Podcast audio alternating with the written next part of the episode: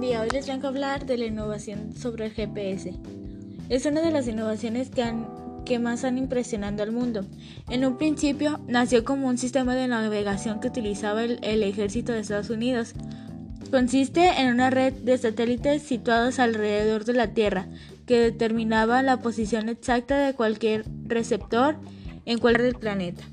Sin embargo, esta tecnología se ha metido de lleno en nuestras vidas, ya que ahora es casi un imprescindible en los automóviles, aviones y barcos. Los geólogos también utilizan esta tecnología, aunque para algo bien distinto. La tecnología GPS les sirve para estudiar los movimientos de, las placas tectónicas. Por su parte, los científicos la utilizan para estudiar las migraciones de las tortugas. Muchas de cualquiera aportan el correspondiente aparato receptor necesario para su seguimiento. La definición de GPS y sus funcionamientos. El Global Positioning System GPS o Sistema de Posicionamiento Global, más conocido con las siglas GPS, es un sistema global de navegación por satélites que permite determinar en todo el mundo la posición de un objeto, una persona, un vehículo o una nave, con una precisión hasta de centímetros.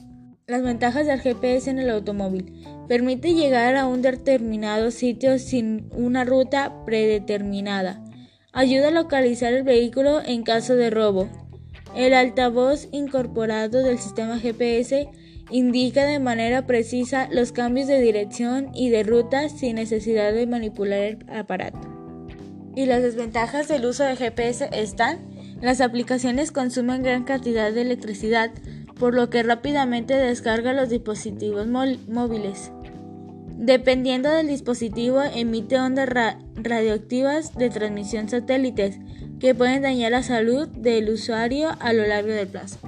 Eso ha sido todo, espero que te sirva esta información como me sirvió a mí. Eh, muchas gracias, adiós.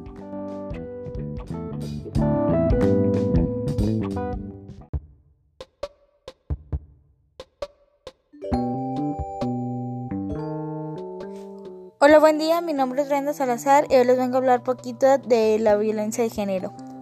Esto se trata de pues violar el género por ser mujer o hombre, que se da más ocasionadamente en mujeres eh, como en físico, psicológico y mentalmente porque dañan dañan el físico golpeándolas o diciéndoles cosas y eso lo hacen por sentirse mayor a ellas o a él.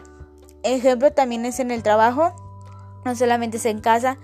El trabajo es como bajarle el sueldo por ser mujer o hombre o no dejar que trabaje en ese sitio. Y por son muchas cosas más que espero y te sirvan en este tríptico para acabar con esto porque ya es demasiado, van demasiadas muertes y todo eso. Entonces espero que te sirva y hagamos conciencia. Muchas gracias. Hasta.